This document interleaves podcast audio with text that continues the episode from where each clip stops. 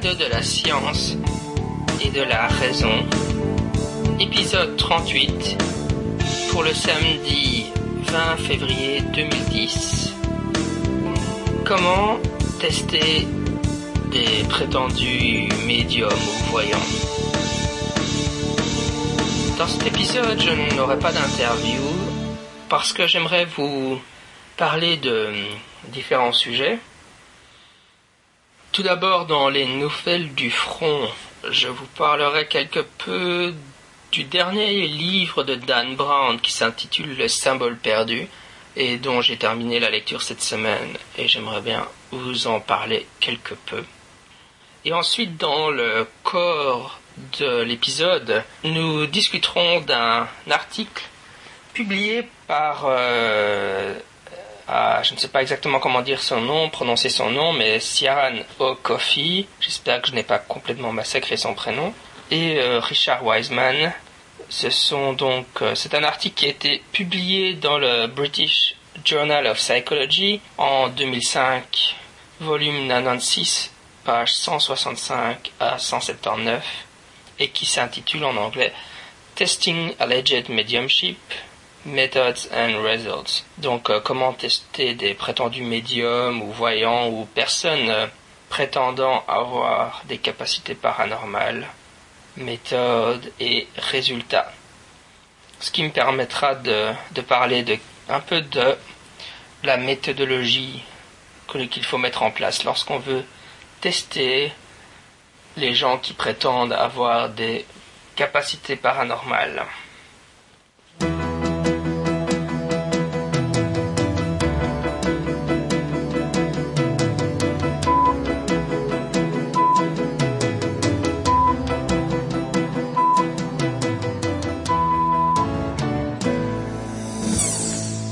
Donc terminé cette semaine la lecture du livre, du roman Le symbole perdu, qui est un roman de Dan Brown, qui est célèbre pour euh, son best-seller, le Da Vinci Code, et puis son, son autre ouvrage, Ange et démons, qui ont tous les deux fait l'objet d'une euh, adaptation au cinéma avec Tom Hanks dans le rôle du personnage principal qui est le symbologiste.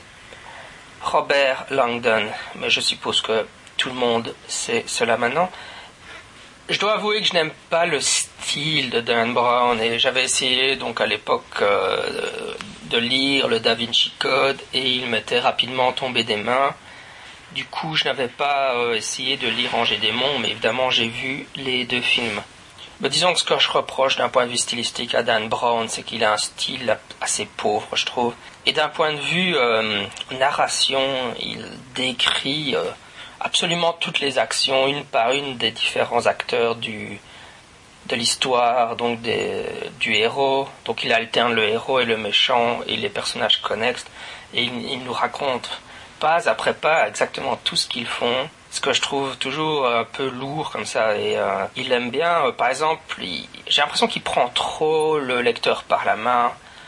Il donne une information en, termes de dialogue et puis après par exemple quelques chapitres plus loin il redonne la même information via un flashback qui détaille l'événement qui a été euh, donné précédemment dans le dialogue donc d'une certaine façon, j'ai l'impression qu'il prend un peu ses lecteurs pour des imbéciles qui n'arrivent pas à suivre. Enfin, c'est très euh, pédagogique comme ça, euh, vraiment très euh, détaillé pour, que les, pour être sûr que les gens comprennent bien ce qui se passe. Ce que je n'apprécie pas beaucoup. Mais bon, ça c'est moi, et bon, les goûts et les couleurs, c'est pas très important. Mais évidemment, le problème fondamental avec Dan Brown, c'est qu'il mélange savamment des informations correctes et incorrectes on sait que bon, le Da Vinci Code était rempli euh, d'erreurs et d'inexactitudes et il y a eu donc différents livres écrits euh, par des érudits pour euh, tenter de corriger les informations mises par Dan Brown dans son livre. Pour n'en citer qu'un parmi de nombreux autres, je citerai l'ouvrage de Robert M. Price,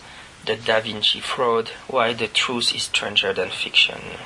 évidemment, la thèse centrale du Da Vinci Code qui est euh, que Jésus se serait marié et aurait eu des enfants et donc que le Saint Graal serait en fait la descendante féminine de Jésus bon, est, très, est une thèse ésotériste ou néo-occultiste.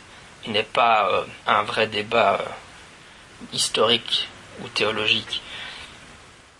Actuellement, en fait, les vrais débats autour de Jésus tournent autour de la question de savoir s'il y a eu un Jésus historique ou pas. Parce qu'en fait, euh, les éléments en faveur de l'existence d'un Jésus historique sont problématiques. Alors euh, la question, on sait qu'il y a eu des couches de réécriture telles que bon, les, les évangiles sont, sont en fait des récits. Alors certains érudits essayent, donc dans ce qu'on a appelé les quêtes du Jésus historique, de percer à travers les récits des, évangiles pour déterminer ce qui serait des références au véritable Jésus historique tel qu'il aurait existé.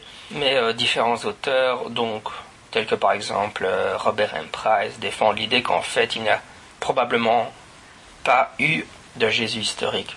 pour être vraiment précis, euh, Robert M. Price dit qu'il est agnostique sur la question de savoir s'il y a eu un Jésus historique ou non. En fait, à l'heure actuelle, avec les éléments qu'on a en main, euh, il est impossible de déterminer s'il y a vraiment eu un Jésus historique ou non. Et finalement, il, est certain qu'il y a eu énormément de travail de reconstruction littéraire autour des évangiles tel que, en fait, même s'il y avait eu un, s'il y a eu un Jésus historique, de toute manière, ça a finalement peu d'importance parce que les récits des évangiles, de toute manière, sont extrêmement.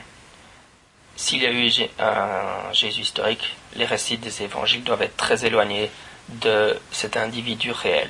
Donc, euh, quand on est habitué à lire ce type de littérature, euh, de débat autour de l'historicité de Jésus, les idées de Dan Brown sur le fait que Jésus se serait marié, aurait eu des enfants, etc. paraissent, enfin, c'est pas c'est pas des débats sérieux, c'est du, on est dans des thèses ésotériques et pas dans de pas dans de la théologie ou de la critique historique sérieuse.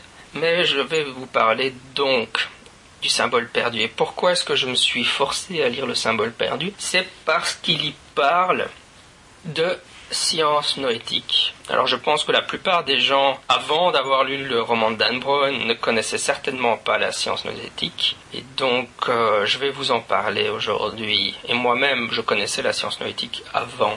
Évidemment, parce que, comme je vais vous l'expliquer, la science noétique est en fait, euh, je dirais, un c'est un, courant euh, qui se centre autour de l'Institut pour la science noétique, en anglais Institute for Noetic Science. Et cet institut euh, défend un certain nombre d'idées particulières au sein de la parapsychologie. Donc c'est un, je dirais, c'est une, une sous-catégorie de parapsychologues qui adhèrent à une certaine idéologie dont je vais parler aujourd'hui. Donc, mais revenons à Dan Brown. Dan Brown, bon, ce qu'on m'objecte généralement quand je critique Dan Brown et ses écrits et le fait qu'il désinforme le public, c'est qu'on me dit oui, mais bon, ce n'est jamais qu'un roman, c'est pas grave. J'avoue que je suis assez imperméable à cet argument. Euh, moi, je suis un fan de science-fiction et, euh, par exemple, j'adore euh, lire des comics, style, j'adore Superman ou les X-Men. Évidemment, je vais jamais dire critiquer, je ne sais pas, les X-Men parce qu'il y a le Professeur X qui est un télépathe d'une puissance incroyable, ou Jean ou ou bien parce que Superman vole, je sais que c'est de la science-fiction, et je sais qu'aucun des scénaristes ne croit réellement que Superman existe, ou que le professeur X, qu'un télépathe euh, tel que le professeur X existe réellement. On est dans de la pure euh, science-fiction. Mais avec Dan Brown, on n'est pas du tout dans le même cas de figure. Euh, il essaye de convaincre son lecteur que ce qu'il dit est, disons, valide et fiable. Et en plus, dans son introduction, il l'affirme. Donc, il dit que, en anglais, All rituals, science, artwork and monuments in this novel are real. Donc, tous les rituels, la science, les œuvres d'art et les monuments dans ce roman sont réels. Et dans chacun de ses romans, il écrit ce genre de choses dans sa préface. Alors on peut toujours postuler que peut-être euh, il n'y croit pas réellement, mais qu'il fait ça pour vendre. Mais en fait, à, partir de là, ça n'a plus tellement d'importance que Dan Brown croit réellement dans ce qu'il écrit, ou qu'il soit, disons, un cynique euh, qui fait semblant d'adhérer aux thèses néo-occultistes juste parce que ça vend. Ultimement, c'est une question qui n'a pas vraiment d'importance. L'important, c'est que les gens lisent ses romans et sont convaincus de, par ce qu'il écrit et euh, sont donc désinformés par le contenu de ses récits. Donc euh, l'idéologie de Dan Brown euh, se situe dans le courant néo-occultiste ou ésotériste, comme je l'ai déjà dit. Son dernier opus ne fait pas exception, donc on y retrouve un, un mélange d'ésotérisme, donc les francs-maçons se trouvent au centre du récit. On trouve aussi de l'occultisme, parce que le méchant s'inspire d'Aleister Crowley. Et évidemment, il y a la parapsychologie, donc c'est là qu'intervient la science noétique. Au cours du récit, il est dit plusieurs fois que Robert Langdon est un sceptique. Bon, euh, c'est pour donner puisque Robert Langdon est un universitaire, ça va avec le personnage, mais bon, c'est comme Dana Scully dans X-Files était une sceptique dans un monde où tous les phénomènes paranormaux sont réels. Robert Langdon est un sceptique dans un monde où toutes les théories occultistes sont vraies, et au final, c'est le pire cas de figure dans lequel on puisse être, puisque le message qu'on envoie aux gens, c'est vous voyez, le personnage est sceptique, mais tout le reste du récit prouve qu'il a tort d'être sceptique. Et donc, le, récit argumente contre le scepticisme du personnage. Le livre, donc, euh, le symbole perdu, contient de longues prêches de la part des divers personnages, donc des francs-maçons et aussi euh, donc euh, de la scientifique entre guillemets qui fait de la science noétique, où ils défendent la vision du monde néo-occultiste et Robert Langdon ici et là oppose des arguments que je trouve vraiment ridicules. S'il est vraiment un sceptique, euh, son argumentation est pathétique euh, et indigne d'un sceptique euh, digne de ce nom. En tout cas, moi, toutes ces, toutes ces prêches, je les ai trouvées quelque peu... le livre contient énormément de longs passages où les, personnages défendent leur vision du monde néo-occultiste. un peu, c'est amusant. Bon, beaucoup, je trouve qu'il en rajoute toute une couche. Et ça montre bien à mes yeux que Dan Brown essaye de convaincre son lecteur que cette vision du monde est une vision du monde valide. Pour revenir à la question de est-ce que Dan Brown croit vraiment dans la vision du monde occultiste ou non, bien sûr, on ne sait jamais ça, on ne peut pas lire dans l'âme des gens.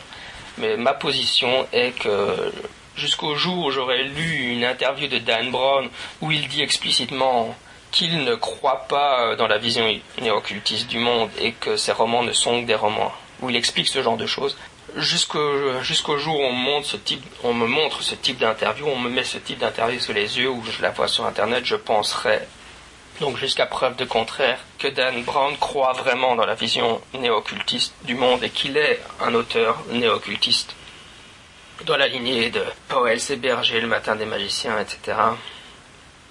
Ok, venons-en maintenant à l'Institute of Noetic Science. Donc, le roman, donc le symbole perdu, reprend la structure habituelle de Dan Brown, c'est-à-dire qu'il y a une unité de lieu, donc ici Washington, alors que dans les précédents romans c'était Paris pour le Da Vinci Code et Rome pour Ange et Démon. Une unité de temps, hein, donc tout se déroule sur l'espace de quelques heures, et un couple de héros traqués, donc Robert Langdon et une femme, Catherine Solomon, et la structure est identique à celle des précédents romans. Robert Langdon court donne des leçons de géographie, résout des énigmes, puis court un peu plus, donne de nouvelles leçons de géographie, puis résout une nouvelle énigme, ainsi de suite ad nauseam. Catherine Solomon est donc euh, la scientifique euh, qui pratique la science noétique et elle est clairement inspirée de Marilyn Schlitz. Euh, Dan Brown écrit donc au début de son roman She, donc Catherine Solomon, was now a leading figure in a new cutting edge discipline called Noetic Science. Donc pour elle est donc ce personnage, Catherine Solomon, était euh, une figure proéminente dans une nouvelle discipline d'avant-garde, la science noétique. Alors, comme je. Bon, pas, pas de bol, la science noétique n'est absolument pas une nouvelle discipline d'avant-garde en science. Il s'agit simplement, comme je le disais précédemment, de la parapsychologie. Marilyn Schlitz est une parapsychologue. Néanmoins, donc elle est la présidente de l'Institute for Noetic Science, IONS, et donc euh, IONS défend une idéologie quelque peu particulière en parapsychologie, qui est un mélange d'idées ésotériques occultistes et de parapsychologie. Pour le dire autrement, les tenants de la science noétique sont en fait, euh, je dirais, la, la crème de la crème des auteurs Nouvel Âge ce qui est un peu bizarre de dire ça comme ça, parce que bon, le nouvel âge, on sait que ça, c'est du tout style n'importe quoi. Mais disons qu'au sein du nouvel âge, la science noétique serait, euh, disons, les gens les plus sérieux qu'on puisse trouver euh, d'une certaine façon. Comme le disait euh, Steven Novella donc dans un épisode du Skeptic's Guide to the Universe, le simple fait d'ajouter un adjectif à science pour dire qu'il faut une science qui est différente de la science pratiquée par les autres scientifiques est en soi déjà un indice qu'on est devant une démarche fort problématique. IONS a été fondé par l'astronaute Edgar Mitchell en 1973. Il a toujours eu un intérêt pour la parapsychologie, l'ufologie et les théories de la conspiration, mais particulièrement Edgar Mitchell a eu une expérience mystique durant la mission Apollo 14.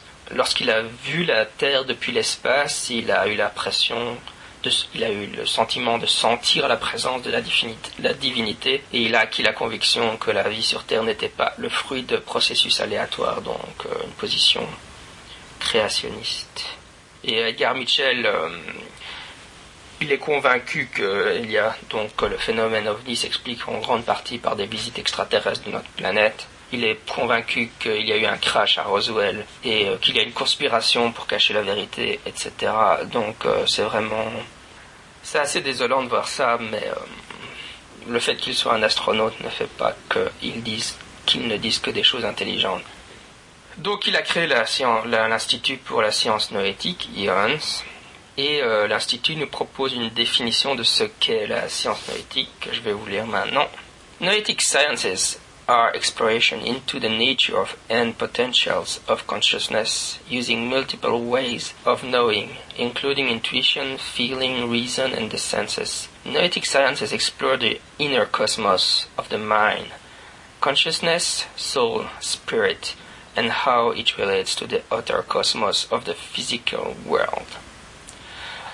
Donc, au sein de la parapsychologie, les tenants de la science noétique défendent une idée quelque peu particulière, qui est que les pensées peuvent altérer le monde extérieur? Vous savez, c'est un peu comme dans le best-seller Le Secret. Euh, si vous vous concentrez très très fort, vous pouvez carrément changer le monde physique de, donc par exemple, vous cherchez une place de parking, vous envoyez votre intention que vous voulez avoir une place de parking qui est libre, et paf, il y a une place de parking euh, qui, apparaît devant vous. Parce que vous avez votre pensée a concrètement altéré le monde extérieur. Et donc à cause de ça, euh, donc euh, l'Institut pour la science noétique s'intéresse à l'ésotérisme, à, l'occultisme, mais particulièrement voyez, au chamanisme, donc à tout ce qui est euh, thérapie spirituelle ou guérison par la prière. Ils ne défendent pas une religion particulière, mais simplement ils pensent que la prière permet de guérir. Ou si vous avez des intentions suffisamment, par exemple vous êtes atteint par un cancer, vous émettez des intentions suffisamment fortes et cela va dire à vos cellules de combattre le cancer et via vos pensées vous allez guérir du cancer. Euh, pour donner un autre exemple, Dean Radin, qui est un, parapsychologue très célèbre, qui défend la position que l'existence du psy, donc euh, des phénomènes extrasensoriels et de la psychokinèse, a été prouvée depuis longtemps et de manière indubitable, et que les sceptiques sont juste euh, des imbéciles qui ne se rendent pas compte que s'ils, enfin, qui ne lisent pas la littérature, et s'ils la lisaient, ils sauraient que le paranormal existe. Il a fait une étude qui s'appelle Intentional Chocolate, il y a quelques années, mais qui est assez représentatif de la démarche de la science noétique. Donc où il avait demandé euh, de mémoire à des moines bouddhistes, je pense, euh, ou entre autres, euh, d'émettre des intentions positives sur des chocolats. Et puis il avait fait un groupe contrôle qui mangeait des chocolats sans intention positive, comparé à un groupe qui recevait en double aveugle les chocolats ayant reçu des intentions positives. Et les résultats qu'il avait obtenus étaient que les chocolats ayant reçu des intentions positives augmentaient de manière significative durant les jours qui suivent l'humeur de celui ou celle qui le mange. Bon, il a, reçu, il a eu des résultats positifs. Dean Radin et d'ailleurs Marilyn Schlitz aussi sont des gens qui obtiennent des résultats positifs pour énormément euh, d'expériences qu'ils réalisent. C'est assez incroyable. Et évidemment, ceux qui croient dans l'existence d'un effet, euh, d'un effet expérimentateur parapsychologique pensent qu'en fait, Dean Radin et Marilyn Schlitz sont des personnes qui arrivent à, disons, catalyser le psy de manière plus efficace, alors que, par exemple, Suzanne Blackmore, qui est une sceptique et qui n'arrivait pas à réussir à avoir des résultats positifs, son scepticisme fonctionnait comme une sorte d'antipsy et l'empêchait d'obtenir des résultats. Évidemment, le problème, c'est que ça pose le fait, a priori, que le fait que le psy existe. Moi, j'y vois beaucoup plus un effet expérimentateur psychologique. euh, l'effet expérimentateur parapsychologique son existence n'a pas été prouvée. Par contre, ce qui est prouvé, c'est un effet expérimentateur classique, psychologique. Et l'effet expérimentateur classique est que un chercheur qui a des attentes, lorsqu'il réalise une expérience, il peut, par son, la manière dont il crée son protocole, la manière dont il traite ses sujets, la manière dont il analyse les résultats, peut avoir tendance, de manière prosaïque, non paranormale, à altérer euh, ses résultats dans le sens de ce qu'il aimerait avoir. Richard Wiseman est, euh, a hein, qui est un sceptique célèbre dont je vais parler plus tard, a collaboré euh, avec d'autres, avec une parapsychologue, ils avaient au départ réussi à, donc ils réalisaient les deux la même expérience, donc d'un côté un chercheur pro-paranormal et de l'autre un sceptique réalisant le même protocole. Et au départ, ils avaient effectivement ce, pattern-là que le sceptique avait des résultats négatifs et la parapsychologue avait des résultats positifs, alors même qu'ils utilisaient exactement la même procédure, ce qui allait dans le sens de euh, l'existence d'un effet expérimentateur de type parapsychologique. L'astuce, c'est que euh, leur dernière réplication a échoué. Donc, euh, comme tout en parapsychologie, les réplications sont toujours problématiques. Et même les expériences tentant de prouver l'existence d'un effet expérimentateur parapsychologique, même ces expériences-là souffrent d'un problème de réplication. Ma lecture de la chose est simplement que l'effet expérimentateur de type parapsychologique n'existe pas et qu'on est simplement devant des effets expérimentateurs de type classique, psychologique donc la manière dont le chercheur va interagir avec ses sujets, analyser les données, etc. Voilà un peu ce que c'est la science noétique, les intentions altèrent le monde extérieur. Et évidemment dans le symbole perdu, euh, Dan Brown ne prend aucune distance critique à aucun moment. Il nous refourgue euh, toute l'idéologie euh, de l'Institut pour la science noétique comme si c'était la vérité révélée. Voilà quoi c'est assez déplorable, je pense. Euh, Marilyn Schlitz, que je suis sur Twitter, euh, jubilait au moment de la sortie du roman. Je pense qu'elle a toutes les raisons de jubiler, puisque évidemment un sujet qui était donc euh, relativement inconnu et maintenant va maintenant faire partie de la culture collective. D'autant plus quand le, le film sortira et je suis certain qu'ils vont faire un film, un nouveau film avec Tom Hanks sur le symbole perdu. Donc euh, Dan Brown, toujours une formidable machine à désinformer le public. Et là, il fait la promotion euh, de la science noétique. Un étrange mélange d'occultisme et de parapsychologie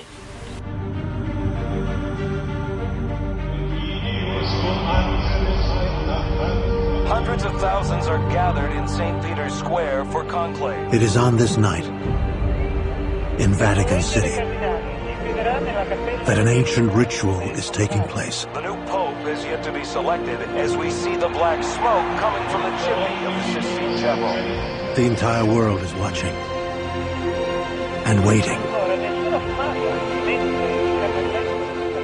Which is why this is the perfect moment for our revenge.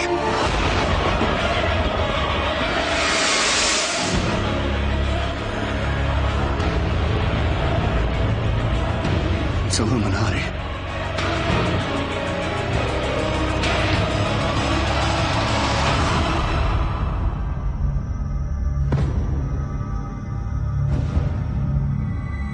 Ok, alors dans cette euh, deuxième partie de l'émission, je vais donc vous parler de l'article Testing Alleged Mediumship, Methods and Results, qui est un article qui a été écrit par euh, Sharon O'Keefe, je suis sûr que je prononce mal le nom, enfin, soit, et euh, Richard Wiseman, et donc il a été publié en 2005 dans le British Journal of Psychology.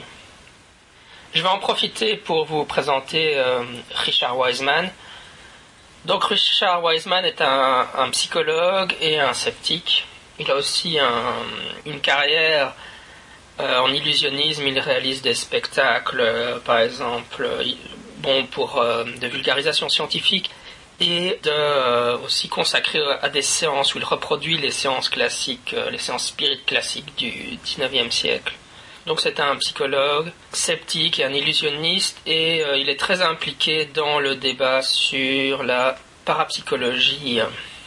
Je vais faire à ce moment-ci de l'émission, je vais faire un petit détour par le site euh, pseudoscepticisme.com, qui est le site euh, des études du groupe étudiant de l'Institut métapsychique international. Donc l'Institut métapsychique international est une organisation française qui, euh, bon, c'est une organisation de parapsychologues et qui fait euh, la promotion du fait que le psy est vrai. Donc, euh, il se situe dans la lignée d'un Din Radin, euh, comme je l'ai dit avant, et il, particulièrement donc le GMI, le groupe étudiant, sur le site Pseudoscepticisme développe toute une rhétorique antiseptique très classique, c'est-à-dire que bon, ils essayent de nous faire croire que la position des tenants est en fait la vraie position sceptique. C'est le, enfin, c'est, vous savez.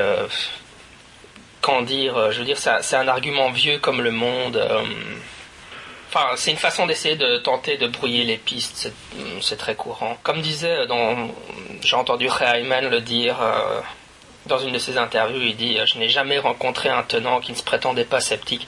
Et généralement, il développe une, rhétorique qui se dit Je suis sceptique, mais. Et puis après, il vous explique en très longtemps pourquoi les sceptiques ont tort d'être sceptiques.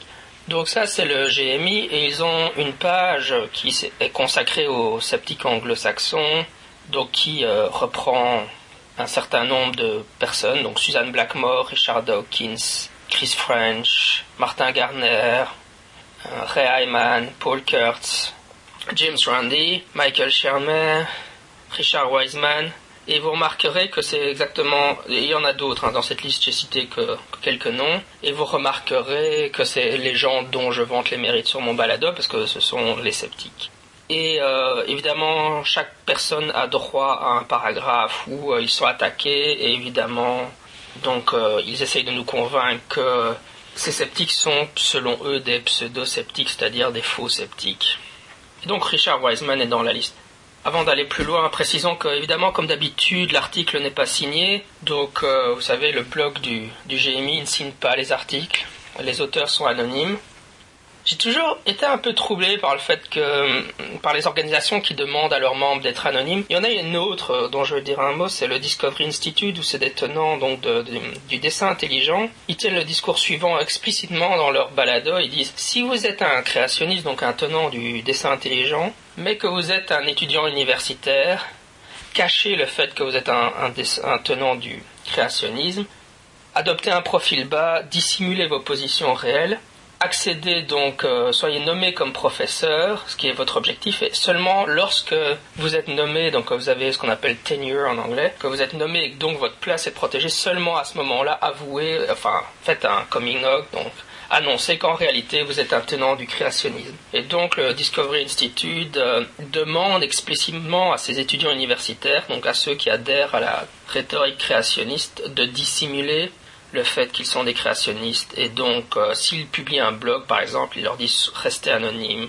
et visiblement euh, le blog du GMI joue sur la même stratégie donc c'est des étudiants universitaires mais euh, ils ne préfèrent ne pas dire qui ils sont. Et je pense que c'est hum, c'est déjà un indice qu'il y a quelque chose de problématique. Si vous faites partie d'une organisation qui vous demande de, de garder l'anonymat et de dissimuler vos positions réelles, je pense que vous devriez y réfléchir à deux fois. Quoi qu'il en soit, en fait, cet article n'est que la traduction d'une page équivalente qui se trouve sur le site Skeptical Investigations. Alors le site Skeptical Investigation est un site qui donc apparaît avec donc en anglais, en français, ça serait hum, investigation sceptique. Donc euh, en apparence, le nom laisse à penser que c'est un site sceptique. Eh ben non, pas de bol. hum, Comme beaucoup euh, de sites euh, de tenants, en fait, ils mettent un nom sceptique et en réalité, ce n'est pas du tout un site sceptique. C'est un site ayant pour vocation de critiquer les sceptiques. Et donc la page, oui, on peut dire que c'est une sorte de jeu de mots, Skeptical Investigation, c'est-à-dire on, on enquête sur les sceptiques pour montrer qu'ils ne sont pas réellement sceptiques. Et donc là, la page s'intitule A Who's-Who of Media Skeptic. Donc les membres du GNMI ont traduit cette page. Oui, pour prouver définitivement que Skeptical Investigation n'a absolument rien de sceptique, mis à part le nom, il suffit de savoir qu'en fait, c'est un site qui appartient à Rupert Sheldrake, qui est un parapsychologue bien connu, qui euh, défend la théorie des champs morphiques.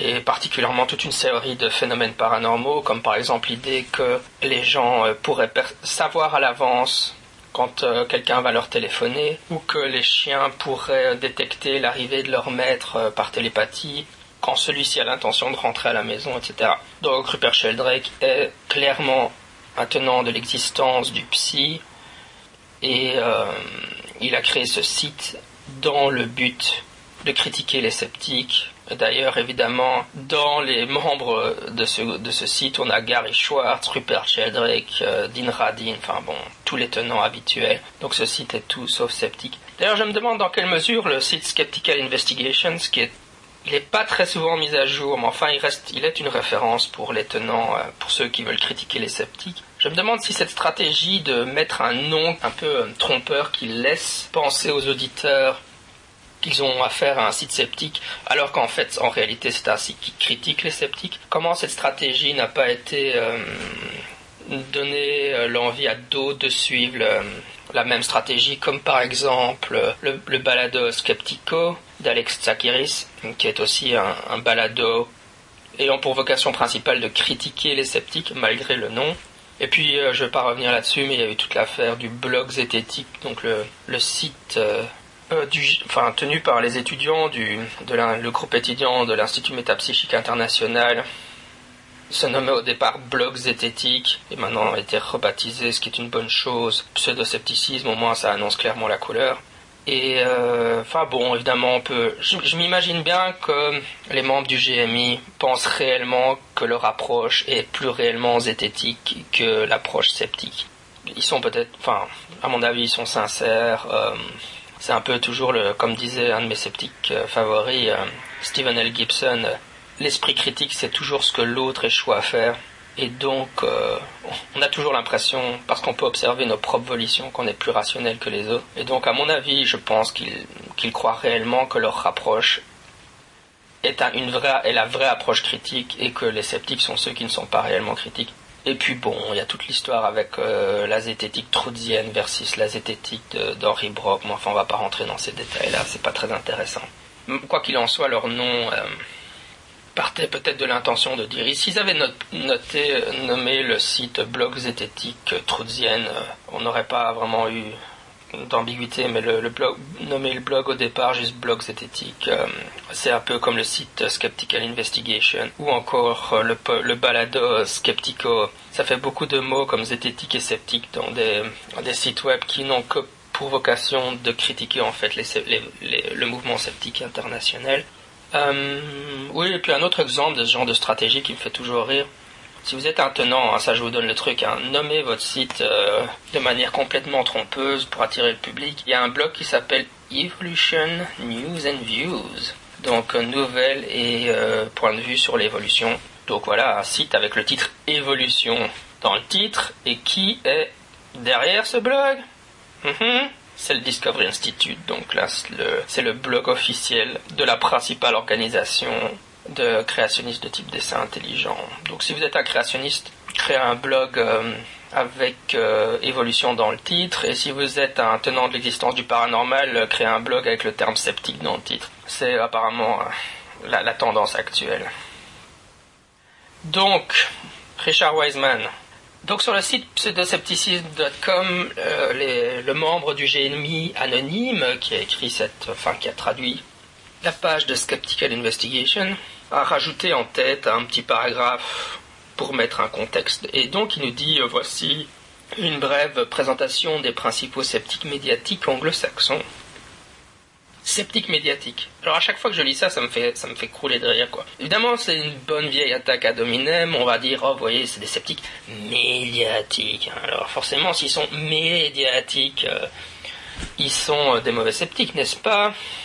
Bah, je sais pas, ils essayent peut-être de nous faire croire que, enfin, ils essayent de sous-entendre par là que des gens comme Richard Wiseman, je ne sais pas, ne font pas ne font pas d'études. Euh, si on regarde euh, la page des publications de Richard Wiseman, des publications scientifiques, bien entendu, on se rend rapidement compte que c'est un chercheur très très actif et qu'il a publié non seulement de nombreux livres, comme The Luck Factor, aussi euh, Queercology, Le dernier s'appelle 59 Seconds. Et puis évidemment des livres plus académiques sur la parapsychologie, euh, dont je vous parlerai plus tard de toute façon. Mais en termes de papier, donc d'articles publiés, si on regarde euh, par exemple sur la page consacrée à la parapsychologie, euh, le nombre de publications qu'il a fait. Donc je reprends juste ces papiers consacrés à la parapsychologie, uniquement les papiers, donc pas les chapitres de livres, ni les papiers dans des conférences, et ni tous les papiers, donc ni aucune des papiers qu'il a publiés dans d'autres sujets que la parapsychologie, et Dieu sait qu'il en a. Euh, je vais compter combien il y en a. Il y en a 1, 2, 3, 4, 5, 6, 7, 8, 9, 10, 11, 12, 13, 14, 15, 16, 17, 18, 19, 20, 21, 22, 23, 24, 25, 26, 27, 28, 29, 30, 31, 32, 33, 34, 35, 36, 37, 38, 39, 40, 41, 42, 43, 44, 45, 46. Voilà, 46 papiers, uniquement papier, ça ne comprend pas les livres, etc. Pour un sceptique médiatique, je trouve qu'il a publié énormément de recherches dans, des publications euh, comité de lecture, dans des publications scientifiques. Non, je trouve toujours cette remarque complètement ridicule parce que évidemment que Wiseman apparaît dans les médias, mais euh, euh, qui n'apparaît pas dans les médias Par exemple, prenons la position opposée. On va, si on tape, je vous invite à faire l'exercice, tapez par exemple Rupert Sheldrake dans YouTube, hein, dans le moteur de recherche de YouTube, et vous verrez le nombre de documentaires, de conférences, etc. Toutes ces apparitions télévisées. Idem, jouer le jeu avec Dean Radin. Euh, Dean Radin, qui fait donc partie de l'Institut for Noetic Science. L'Institut for Noetic Science a un budget non négligeable, donc autant dire qu'ils produisent leur leurs propres documentaires. Euh, ils ont leur chaîne YouTube. Je me dis, euh, je vais aussi euh, un peu en privé de joke, vous savez, en blague, quand je blogue à propos du paranormal, je vais dire Dean Radin, le parapsychologue médiatique. Rupert Sheldrake, le parapsychologue médiatique. Enfin bon, soyons un peu sérieux, quoi. C'est euh, la critique au ras des pâquerettes. Richard Wiseman est donc un auteur on ne peut plus sérieux. Et oui, il apparaît dans les médias. Et alors?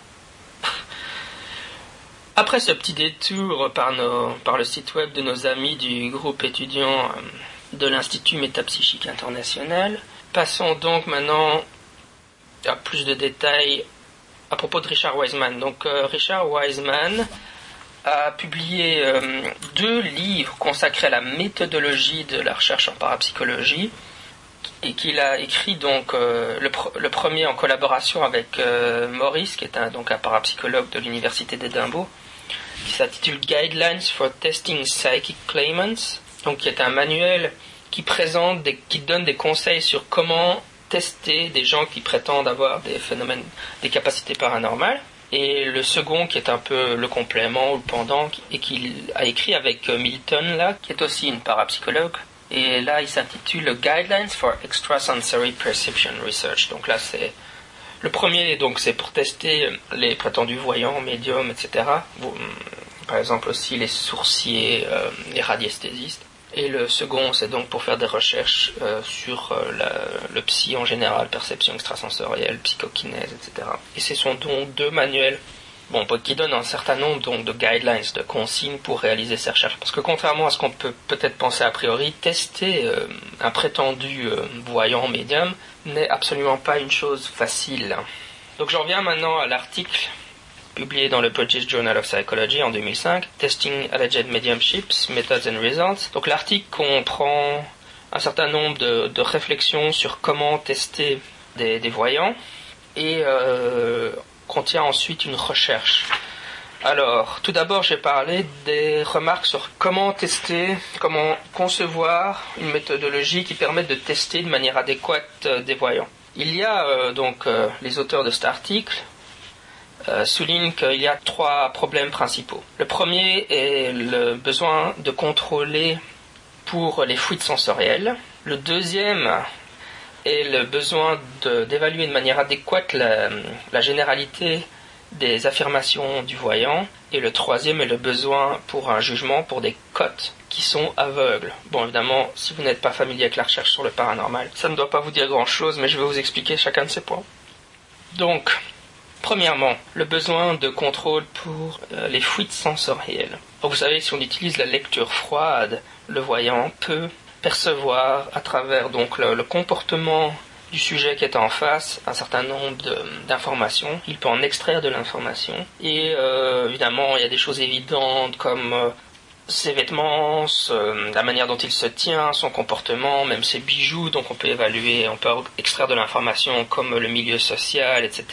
Des choses toutes bêtes, si c'est un homme, si c'est une femme, même l'âge peuvent indiquer qu'il y a des, des, euh, des choses qui sont communes à des femmes d'un certain âge, des problématiques, par exemple amoureuses. Euh, si vous avez une femme de 17, enfin une adolescente devant vous, si vous avez une femme de 20 ans ou de 30 ans, vous allez pouvoir euh, mobiliser des, des éléments différents en termes de lecture froide. Mais évidemment, même euh, verbalement, par exemple, bon, il y a eu des expériences où on met euh, la personne par téléphone. Donc euh, la seule chose que le médium entend, c'est par exemple oui ou non. On dit ne, répondez que par oui ou par non. Mais là, les auteurs soulignent que par exemple le ton de la voix, dans la manière dont le oui ou le non est quand le médium pose une question. hein. donc euh, la manière dont le oui ou le non est prononcé, et même la vitesse. Donc si, par exemple, mettons que le médium dise quelque chose qui euh, fait vibrer une corde chez le sujet, le sujet va se précipiter, dire ah oui, et rien que la façon dont il va le dire va donner de l'information, va indiquer au médium qu'il est sur la bonne voie et qu'il doit euh, continuer à explorer ce qu'il est en train de dire. Bon voilà, ça c'est un peu pour contrôler le- les diverses techniques de la lecture froide.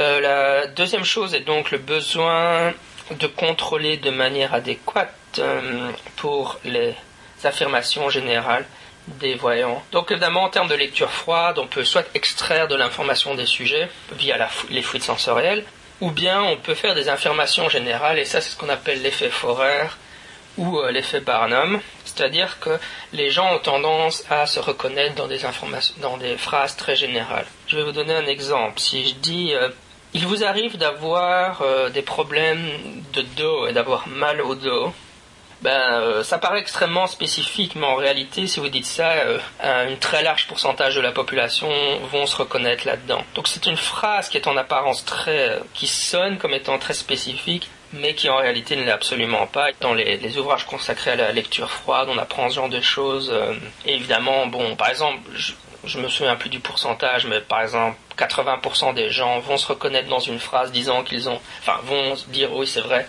il m'arrive d'avoir des mal dans le bas du dos. Bah, si jamais vous tombez sur le sujet dans les 20% qui restent, c'est pas grave, puisque vous allez passer à d'autres phrases. Donc, euh, ou euh, autre, euh, un autre exemple, c'est pour les voyants qui, aident prétendument la police. Si vous dites le, la victime, donc le corps de la victime se trouve près d'un point d'eau, ça paraît extrêmement spécifique, n'est-ce pas? Mais en réalité, ça ne l'est pas du tout. Parce qu'un point d'eau, qu'est-ce que ça peut être? Ça peut être un lac, ça peut être une rivière, ça peut être la, mer, l'océan, ça peut être une fontaine, ça peut être... La probabilité qu'un corps d'une victime soit à une distance raisonnable de quelque chose qui puisse être qualifié d'un point d'eau est en fait beaucoup plus grande qu'il n'y paraît a priori. C'est tout, ça relève de ce qu'on appelle donc l'effet Barnum. Donc il faut contrôler pour ça.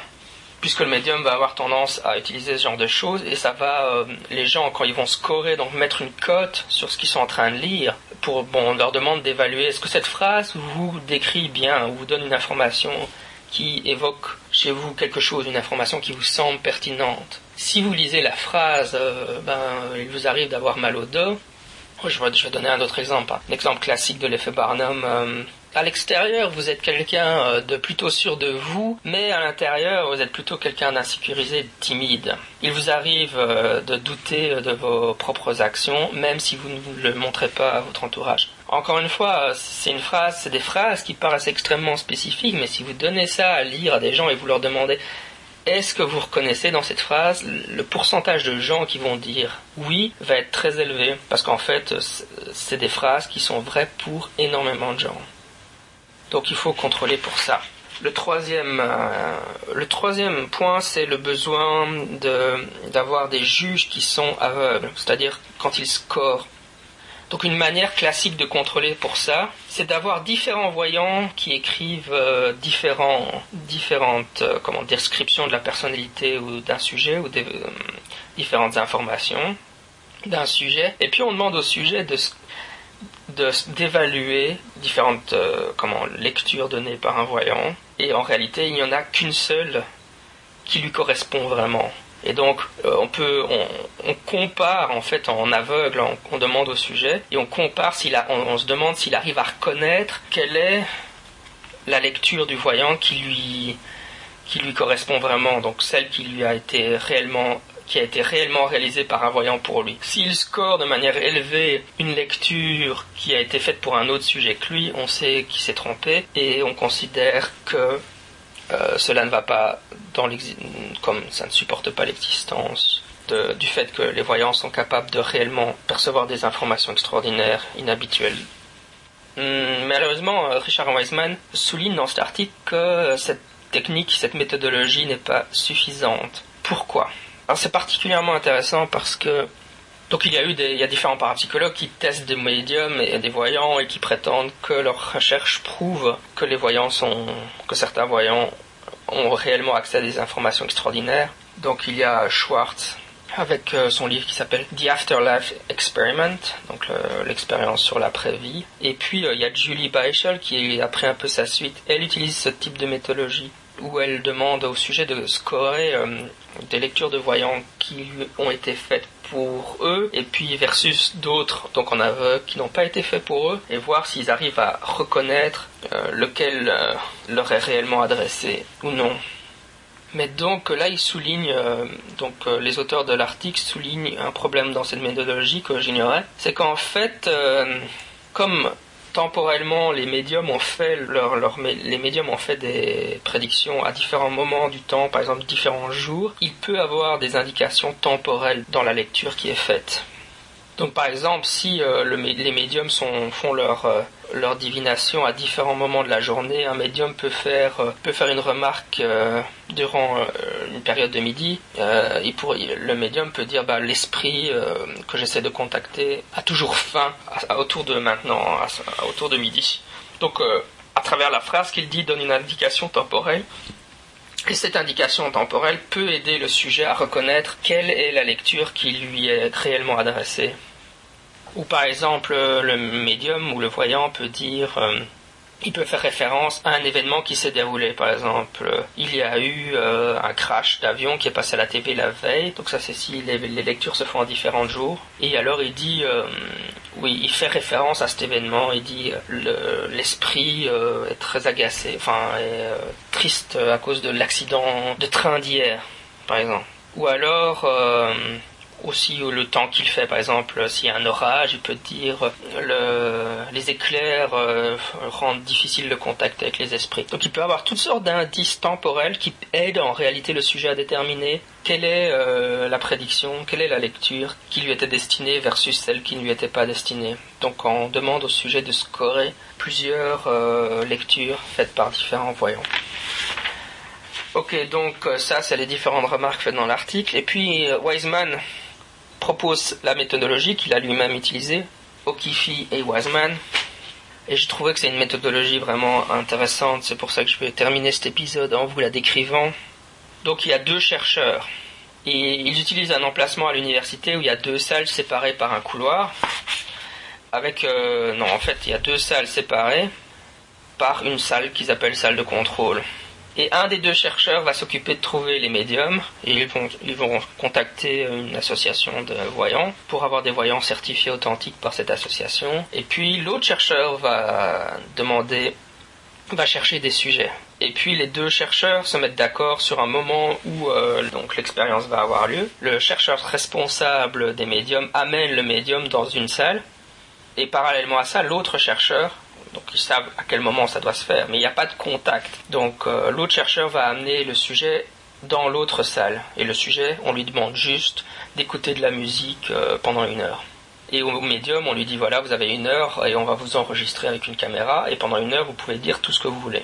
Et donc à aucun moment, il n'y a de contact entre les, les médiums et les sujets. De plus, à aucun moment, il n'y a de contact entre les chercheurs euh, et euh, de manière croisée. Donc c'est en aveugle pour les chercheurs aussi. C'est-à-dire que le chercheur qui est en contact avec les sujets, qui a donc des informations sur les sujets, n'entre jamais en contact avec les médiums. Et le chercheur qui est en contact avec, les médiums, lui, n'entre jamais en contact avec les sujets. Ce qui fait que le médium ne peut pas extraire de l'information des chercheurs à propos des sujets. Donc en fait, les chercheurs sont aussi en aveugle.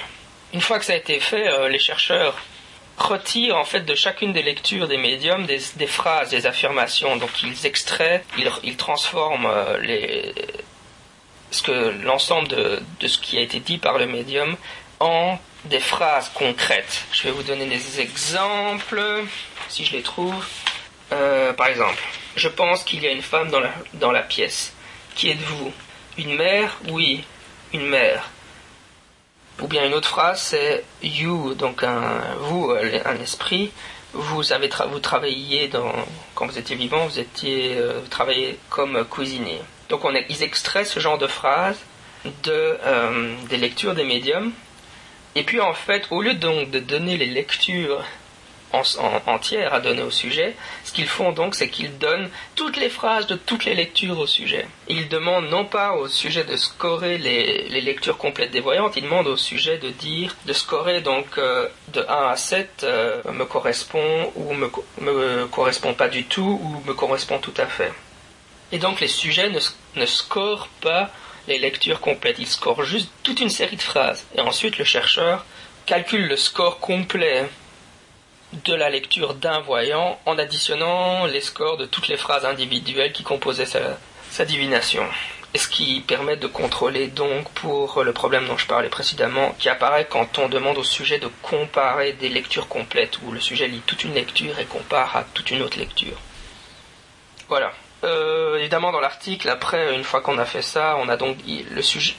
on reprend. Bon, il y a tout un travail statistique à faire, mais donc on obtient un score de la précision des divinations de chacun des médiums. Je ne vais pas rentrer dans les détails statistiques euh, pour ne pas euh, vous ennuyer euh, plus avant, et puis parce qu'on arrive à la fin de l'épisode.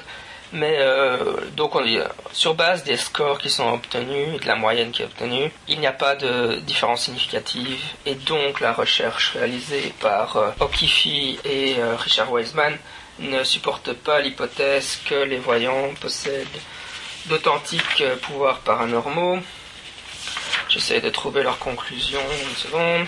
En résumé, l'étude présente n'a trouvé aucun élément pour supporter l'idée que les médiums, les voyants professionnels impliqués dans la recherche étaient, dans des conditions contrôlées, capables de démontrer des capacités paranormales ou médiumniques. Cependant, les auteurs euh, ont développé une méthodologie euh, pratique, claire et évidente, pour euh, tester euh, ces prétentions et ils espèrent que cette approche sera employée par des chercheurs pour tester d'autres individus qui semblent avoir des capacités médiumniques ou euh, de voyance et des prétentions similaires qui sont faites au sein de la clinique. Oui, enfin, ce passage-là fait référence au fait que, par exemple, les sceptiques euh, critiquent beaucoup l'utilisation, mettons, du Rorschach en psychanalyse.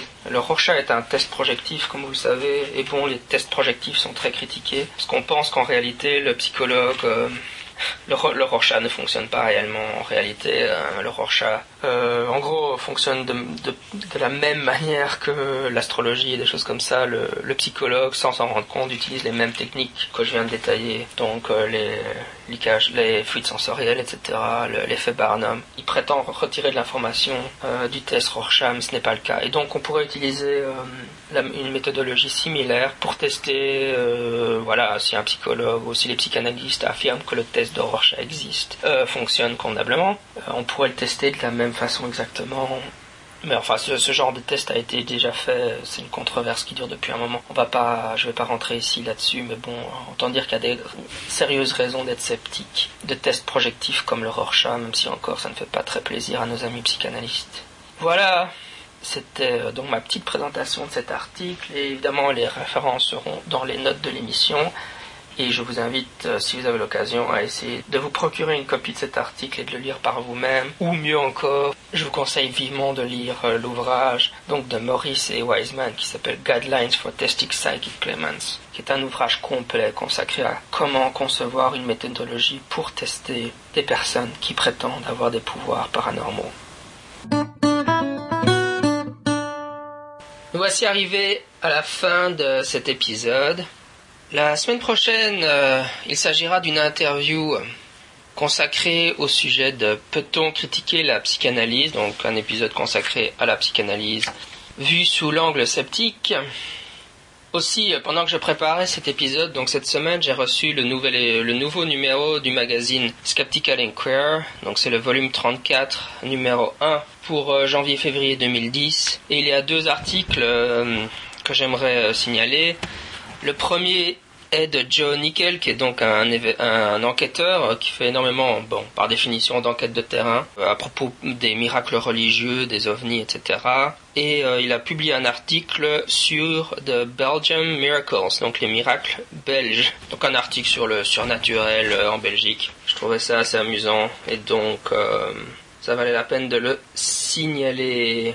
Et ensuite, euh, oui, justement, Richard Wiseman vient de publier un article dans Skeptical Inquirer qui s'appelle Heads I Win, Tails You Lose. Donc, euh, pile je gagne, face tu perds. How Parapsychologists Nullify Neural Results. Comment les parapsychologues annulent les résultats négatifs, qui est un article qui vaut vraiment la peine d'être lu, je pense, où il aborde la rhétorique de la parapsychologie, où euh, tous les résultats positifs euh, sont mis dans la lance du côté, comme allant dans le sens du fait que les phénomènes paranormaux, donc authentiquement paranormaux, existent, donc le psy existe, mais tous les résultats négatifs, les échecs de réplication, etc., sont rationalisés et sont euh, justifiés de manière X ou Y, et donc ne sont pas mis euh, du côté de la balance qui dirait que le psy n'existe pas.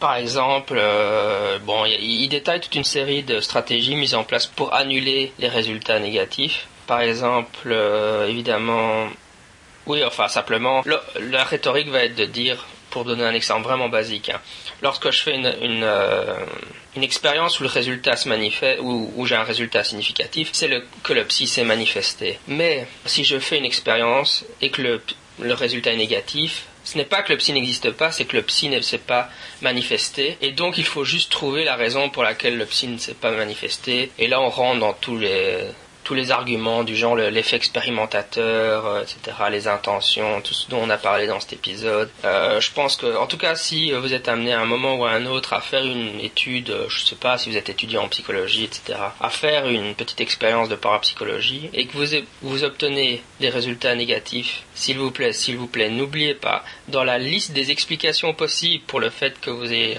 obtenu des résultats négatifs. Vous allez mentionner euh, le fait que peut-être que votre méthodologie n'était pas optimum pour maximiser l'apparition du psy, euh, etc. N'oubliez pas de mentionner aussi l'hypothèse que peut-être le psy n'existe pas et que c'est pour ça que vous avez obtenu des résultats négatifs. C'est un petit euh, conseil de, votre, de votre petit démon sceptique sur votre épaule droite, vous savez. Sur ce, à la semaine prochaine. C'était votre hôte Jean-Michel Abrassard, sceptiquement vôtre.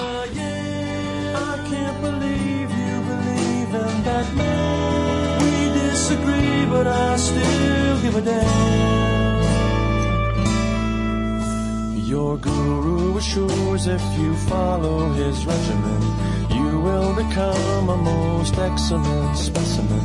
The power to live on and on for all days is right at your fingertips if someone pays. He says that his aura will keep you alive for three easy installments of 10.95. The device he uses sucks out the bad juices and leaves no bad bruises. It simply deduces the proper percentage of X in your brain. This miracle cure leaves no permanent pain. And still, you can't believe what a skeptic I am I can't believe you believe in that plan. We disagree, but I still give a damn. Your astral projections are coming along. Chakra and chi are both growing real strong. Your cold disappeared after just nine short days, all thanks to the words on the whole earth displays. Now due to the juices and pills and the creams, your body's lost toxins, whatever that means. You've stopped eating all of that sinister food. Your dinner tastes awful, so it's gotta be good. And still, you can't believe what a skeptic I am. I can't believe you believe in that sham. We disagree, but I still give a damn. The ramification of treatments from holy men leaves me slightly queasy deep down in the abdomen. Convinced that the lives that they lead need adjusting. They drive to the bookstore and blindly start trusting the miracles and cures all laid down in black ink. Never even bothering to stop and think.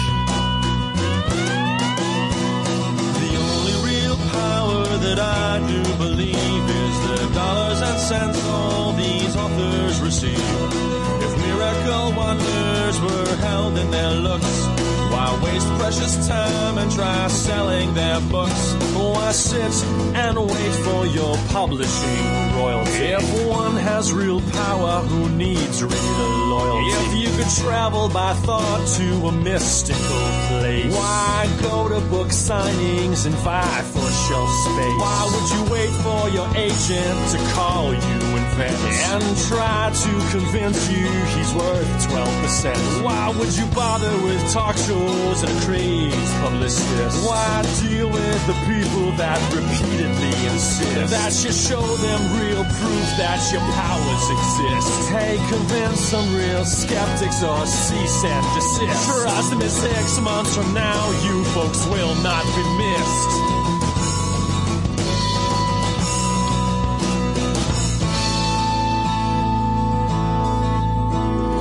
What is the moral that we all must learn?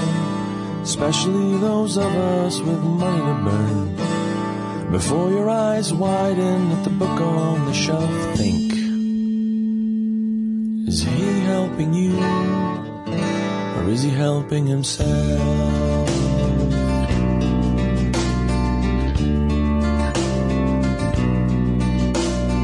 You can't believe what a skeptic I am. You should believe what a skeptic I am.